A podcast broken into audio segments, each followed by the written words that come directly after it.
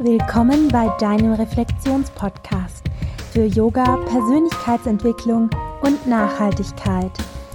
Wir wollen gemeinsam hier Bewegung im Innen und Außen schaffen. Hier spricht euer Host Kerstin, Yogalehrerin, Mentorin und Leiterin von Frauenkreisen. Und jetzt nimm dir einen Tee, entspann dich, atme einmal tief ein und aus und lass dich in die heutige Folge fallen.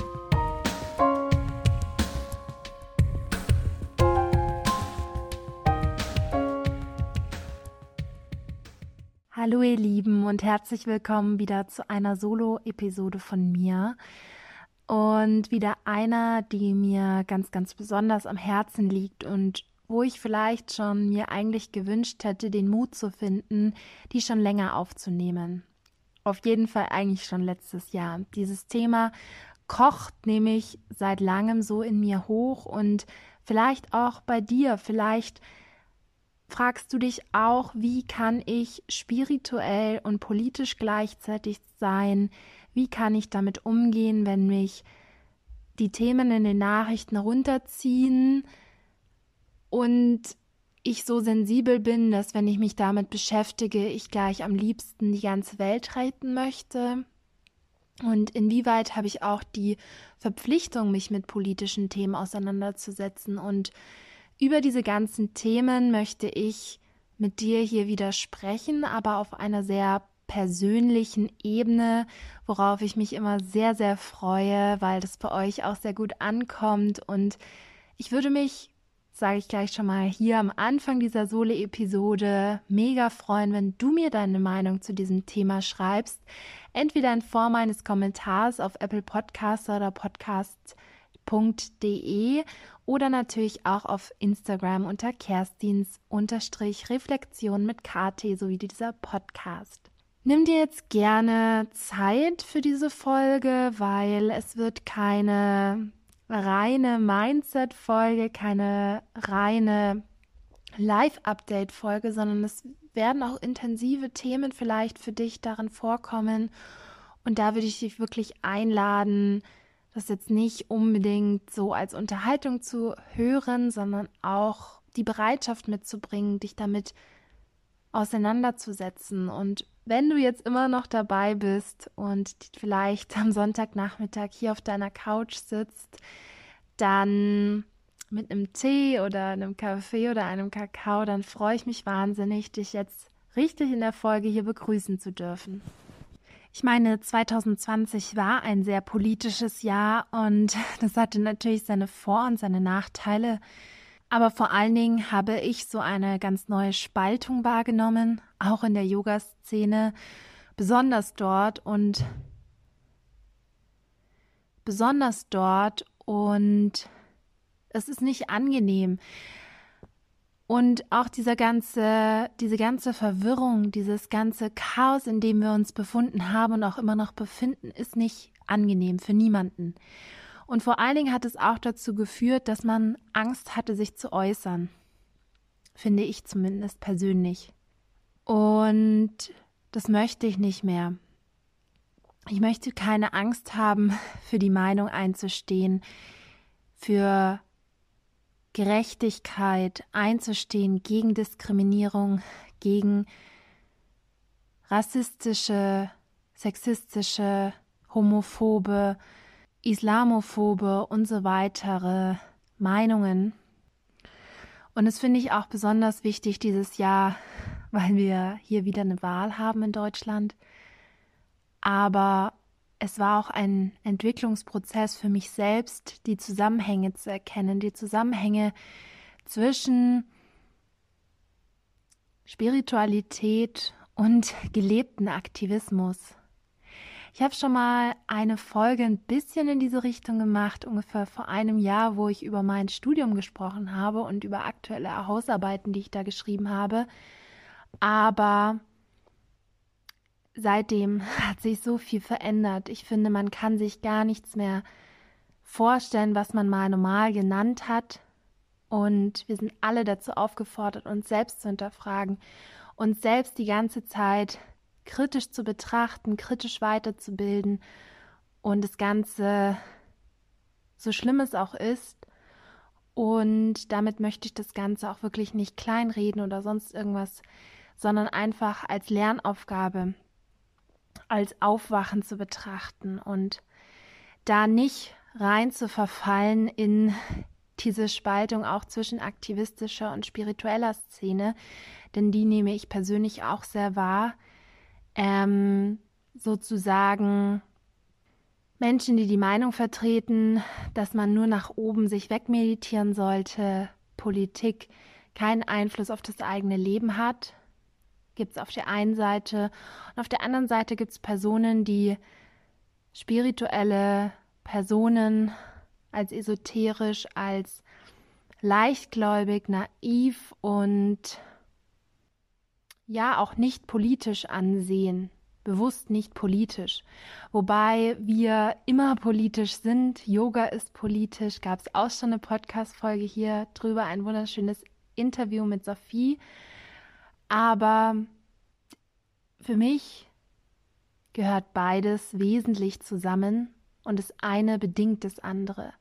Ich kann politisch sein, indem ich mich erst um mich selbst gekümmert habe, indem ich in meiner Kraft bin, indem ich in meiner Mitte bin und so auch die Kraft habe, mich mit politischen Dingen auseinanderzusetzen, auch wenn sie oft nicht angenehm sind, weil wir einfach noch bei ganz, ganz vielen Themen noch nicht an dem Punkt sind, wo wir uns eigentlich befinden möchten. Wir, die Utopie ist sozusagen noch in unserem Kopf und noch nicht in der Welt.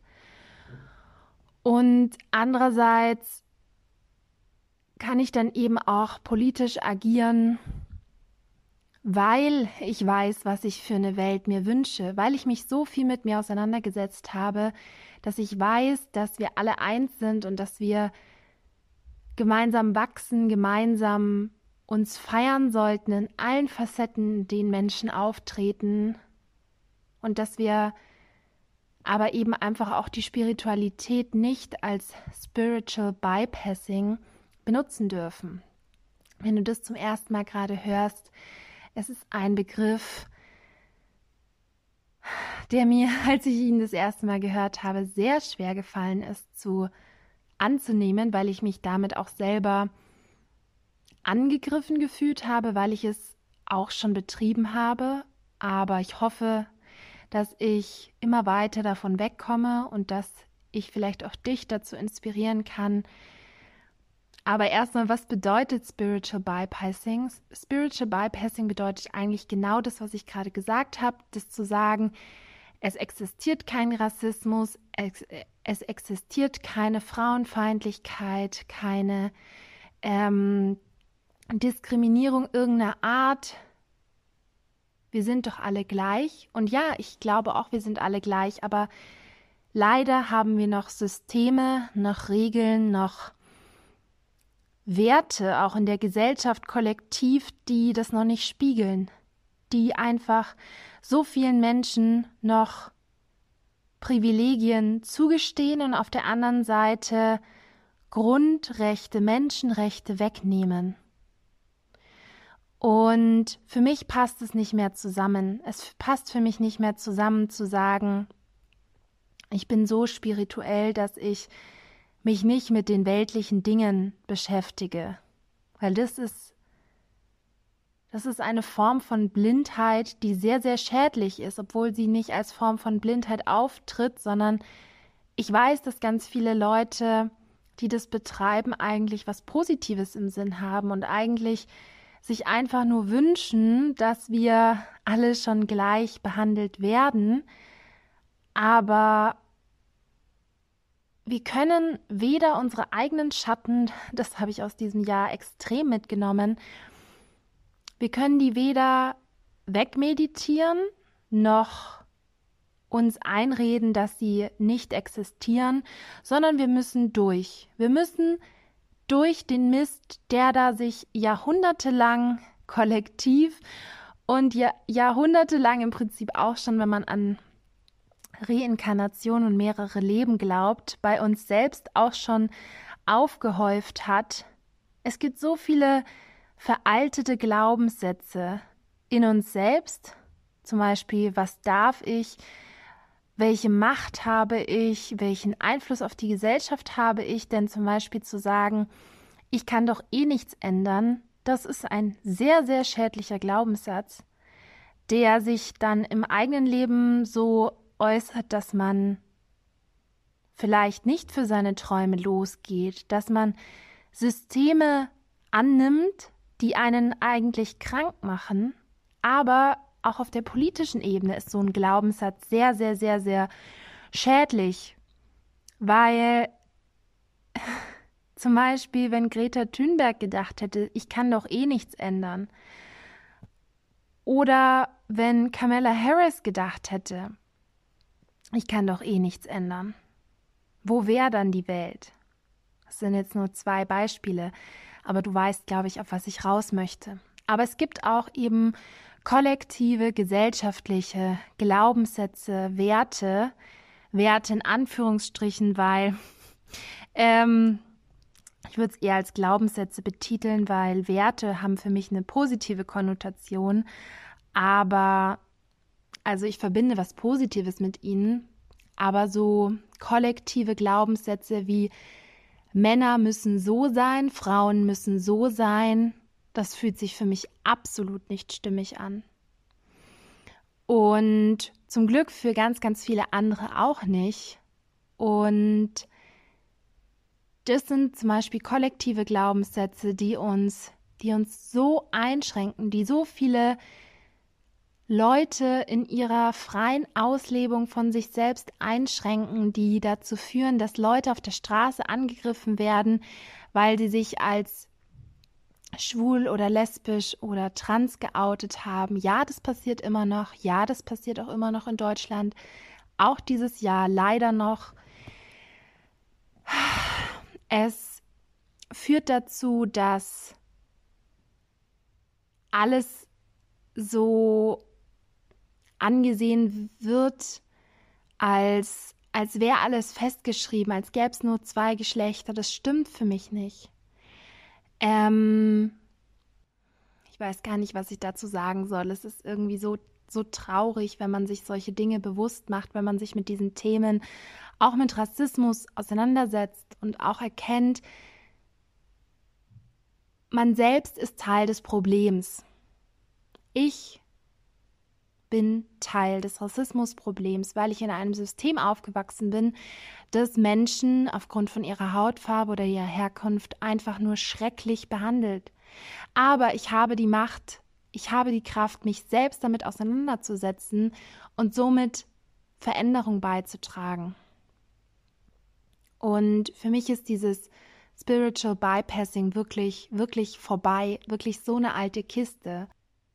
Wenn wir spirituelle Werte vertreten, wie Gleichheit, wie Gemeinschaft, wie Gewaltfreiheit, dann müssen wir sie auch selber umsetzen, weil alles andere ist, ist ein Selbstbelügen und ist, ähm, hilft eigentlich nur weiterhin unserem Ego, sich größer zu fühlen, indem wir uns denken, ich bin so toll, ich bin so erleuchtet, aber, aber es geht nicht darum, wie du dich wegmeditieren kannst, wenn du auf deiner Matte sitzt. Klar, das kann Teil davon sein, muss es auch nicht für jeden, aber es geht nicht darum, wer du auf deiner Yogamatte bist, sondern es geht darum, wer du in dieser Gesellschaft bist. Und es hat mindestens, mindestens, mindestens so viel Bedeutung wie die Zeit, die du auf der Yogamatte verbringst. Das Spirituellste, was du machen kannst, ist nicht nur du selbst zu sein und Mensch zu sein und Körper und Seele zu sein, sondern damit hängt auch unbedingt zusammen, sich für andere einzusetzen, damit sie das auch können, damit sie auch das Glück, die Freude, die Freiheit erleben können, die sie verdient haben.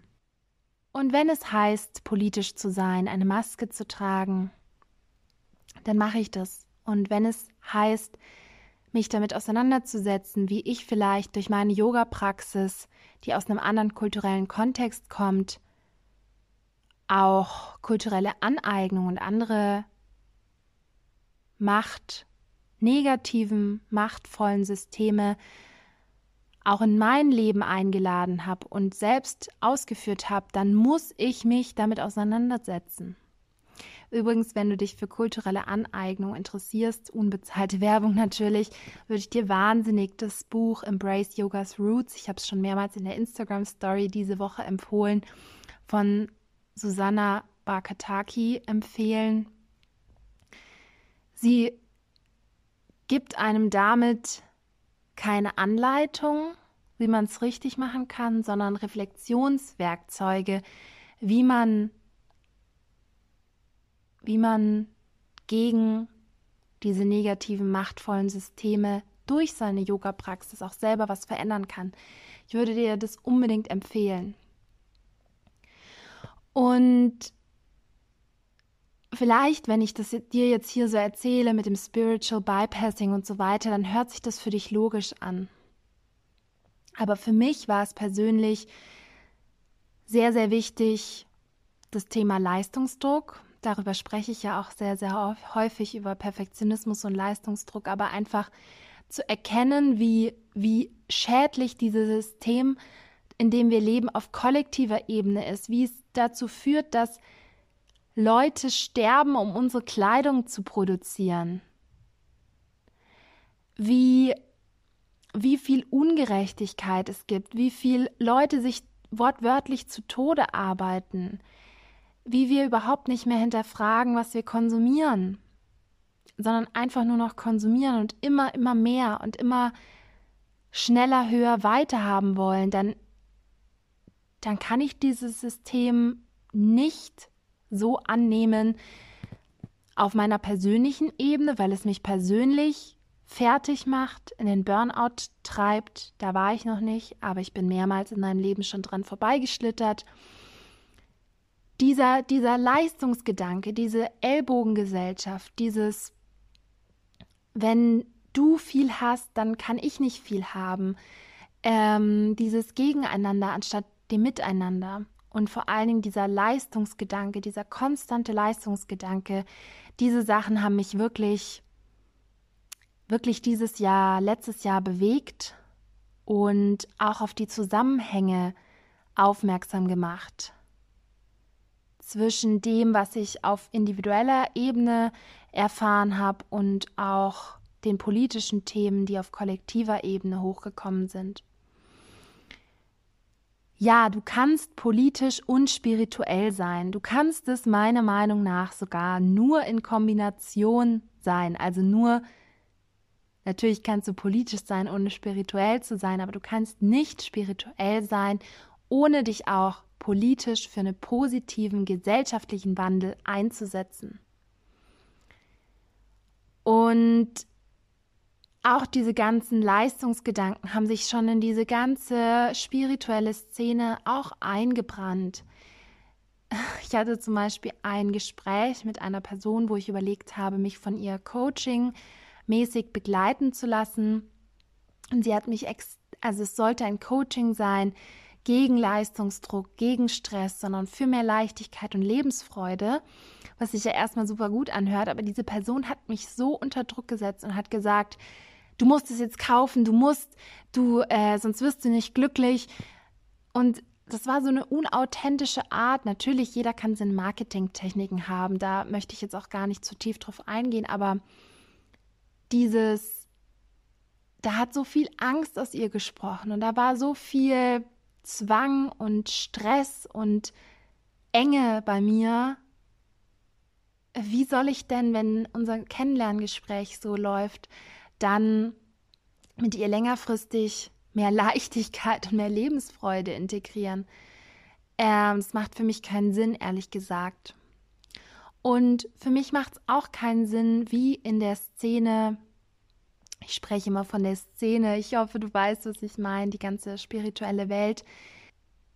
Es wird wahnsinnig viel mit weiblichen Empowerment gearbeitet und ich finde es auch persönlich sehr, sehr, sehr, sehr wichtig. Ich gebe ja auch hier regelmäßig meine Sister Circle. Aber ich finde, da werden auch diese Themen, so hat ein Mann zu sein, so hat eine Frau zu sein, einfach nur verstärkt. Ich finde, man muss unterscheiden zwischen, also was sich für mich stimmig anfühlt, ist Yin und Yang. Wir leben in einer sehr, sehr Yang-lastigen Zeit und Yin ist die Hingebung, ist die Leichtigkeit, die Kreativität, die Schöpfungskraft, die das Tanzen, das Loslassen, das Fließen. Und Yin fühlt sich für mich total stimmig an und Yang auch. Also dieses Konzept kann ich wirklich mit ganzem Herzen unterschreiben und auch lernen in meinen Yoga-Klassen oder in meinen Circlen, in meinen Neumondkreisen. Aber was sich für mich nicht an, stimmig anfühlt, ist zu sagen, alle Frauen müssen diese Eigenschaften verkörpern. Weil für mich gibt es keine Männer und Frauen. Es gibt Personen, die sich als ein bestimmtes Geschlecht identifizieren. Und dieses Geschlecht hat, dieses innere Geschlecht, dieses Geschlecht, wie man sich fühlt, hat nichts mit dem biologischen Geschlecht zwangsläufig zu tun. Jede Person ist frei und muss sich nicht von irgendeinem Coach anhören, okay, du wurdest mit einem weiblich-biologischen Körper geboren, du musst jetzt Hingabe üben und in die sogenannte Weiblichkeit kommen. Nein, muss, niemand muss irgendwas. Können wir bitte einfach diese, diese Labels weglassen und diese, das nicht noch mehr festigen und nicht noch mehr eng und starr und alt machen, sondern können wir einfach in uns beide Qualitäten, sowohl Yin und Yang, kultivieren und die nicht als männlich und weiblich bezeichnen, sondern einfach als Yin und Yang und als geben und nehmen. Denn jeder hat sie in sich und jeder kann individuell damit arbeiten. Aber ich finde es falsch, dass da diese Weiblichkeit auch so hoch gepriesen wird und unbedingt mit Schwangerschaft in Verbindung gebracht wird es muss nicht jede Frau ein Kind haben, um, um eine Frau sein zu können. Also ich wünsche mir einfach, dass wir mehr in die Gemeinschaft, mehr in die Einheit statt ins Getrenntsein kommen und diese Labels weglassen können.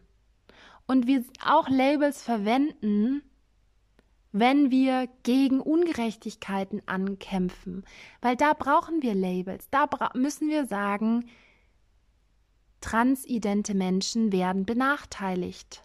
Da müssen wir es für einen Moment be klar benennen und unsere Normen und Werte dementsprechend anpassen für eine gerechtere Welt. Und dann, aber an diesem Punkt sind wir leider lange noch nicht, dann brauchen wir sie wirklich nicht mehr. Dann sind wir alle eins, aber bis dahin, finde ich, darf sich jeder so nennen, wie er möchte, jeder so ausleben, wie er möchte und jeder sollte sich für seinen Nächsten, seine Nächste einsetzen und politisch engagieren. In dem Maße, wie die Person es kann, emotional, psychisch und es ist eine Verantwortung eines jeden und einer jeden von uns. Danke fürs Zuhören. Danke, dass ich diesen Raum hier habe, um meine Wahrheit zu sprechen. Schreib mir super gerne, wie es dir mit dieser Episode geht. Geh in den Austausch mit mir und ich wünsche dir eine wunderschöne Woche, egal wann du es hörst.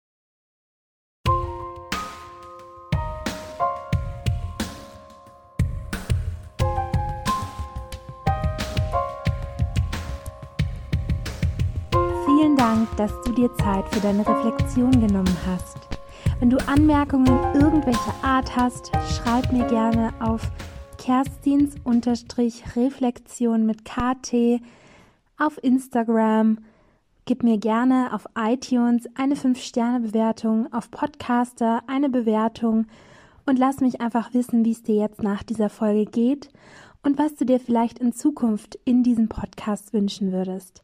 Ich freue mich über jede einzelne von euch, die mir und meinen Interviewgästinnen hier zuhört.